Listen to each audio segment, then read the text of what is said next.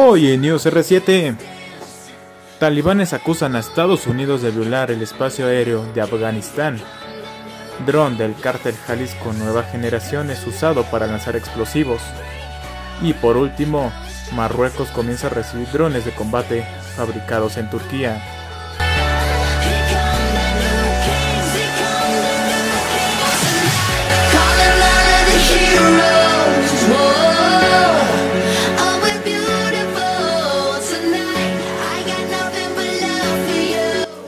Hola, ¿qué tal amigos de News R7? Espero se la estén pasando de maravilla en este hermoso día en la Ciudad de México o en donde sea que estén. Em, es un gusto darle la bienvenida a ustedes, como siempre, a nuestra décima sexta emisión en este espacio informativo y de opinión, con las noticias más importantes de la semana. Mi nombre es Miguel. Comenzamos.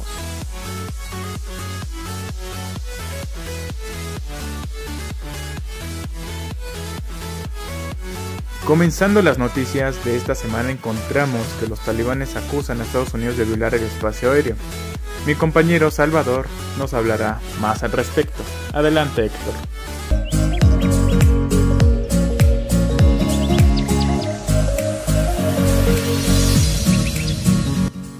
Así es, Miguel, les platico. Según un comunicado publicado en la cuenta de Twitter del portavoz del gobierno provisional afgano, Sabiullah Mugandi, la violación del espacio aéreo del país por parte de los drones estadounidenses infringe la soberanía del autodenominado Emirato Islámico de Afganistán.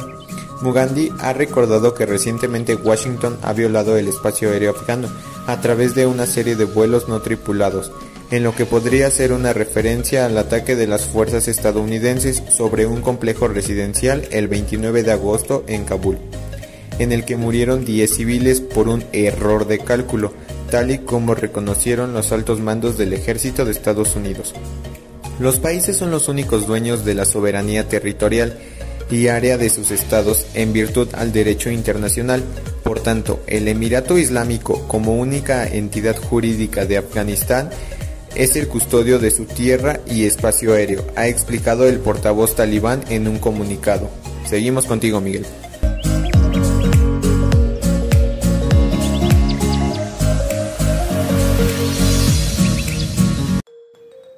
Gracias Héctor, esperemos que estas dificultades pasen pronto y ambas naciones puedan llegar a un acuerdo pacífico. Pasando a otras noticias, mi compañera Jimena nos hablará más al respecto sobre los drones del CJNG que están siendo utilizados para lanzar explosivos. Vamos contigo, Jimena. Gracias, Miguel. Fue la cámara de un dron lo que grabó las imágenes donde sueltan una carga explosiva en una casa sobre la zona de Loma Blanca, Tepalcatepec, en el estado de Michoacán. Atribuyen que es propiedad del cártel Jalisco Nueva Generación, al encontrar la carga, se menciona que tenía las siglas RR, que corresponden al líder del grupo élite, el señor Ricardo Ruiz. Sin duda que fueron fuertes las imágenes que capturó aquel dron.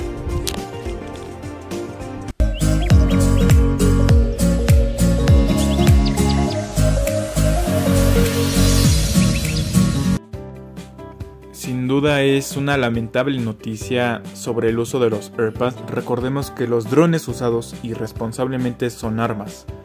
Este, dejando a un lado este tema, ahora pasamos con la última noticia de la semana. Mi compañero Cristian nos hablará más sobre el tema de Marruecos, donde este país ha comenzado a recibir drones de combate fabricados en Turquía. Vamos contigo, Cristian.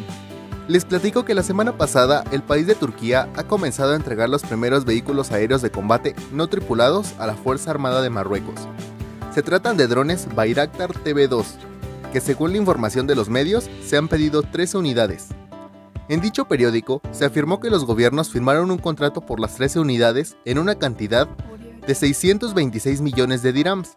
Esto equivale a 59 millones de euros, a lo que también incluye cuatro estaciones de vuelo, un sistema de simulación para navegación de drones y un sistema digital de almacenamiento de información.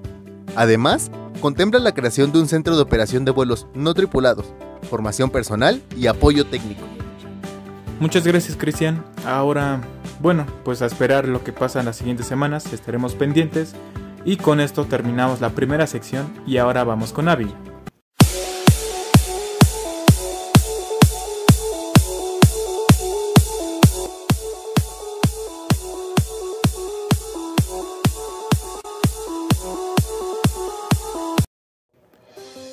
Hola, ¿qué tal? Sean bienvenidos a esta segunda sección Aventurándonos, donde mi compañera Abigail nos tiene interesantes noticias. Vamos contigo, Abby. Gracias, Mike. Les quiero comentar que la Administración Federal de Aviación, o por sus siglas FAA, ha lanzado un comunicado donde ya está disponible la autorización para pilotos de drones por parte de la 107 ya que ahora los pilotos de drones certificados de la parte 107 pueden obtener autorizaciones casi en tiempo real para volar de noche a través de proveedores aprobados por la FAA de servicios de autorización y capacidad de notificación de baja altitud, o por sus siglas Lima Doble Alfa November Charlie.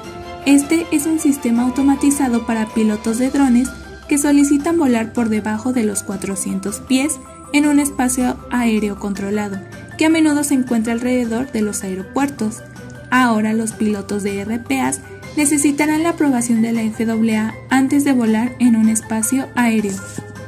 Además de las autorizaciones, ahora los pilotos de drones tendrán más áreas en las que puedan volar, ya que la FAA ha dividido el espacio aéreo en segmentos más pequeños.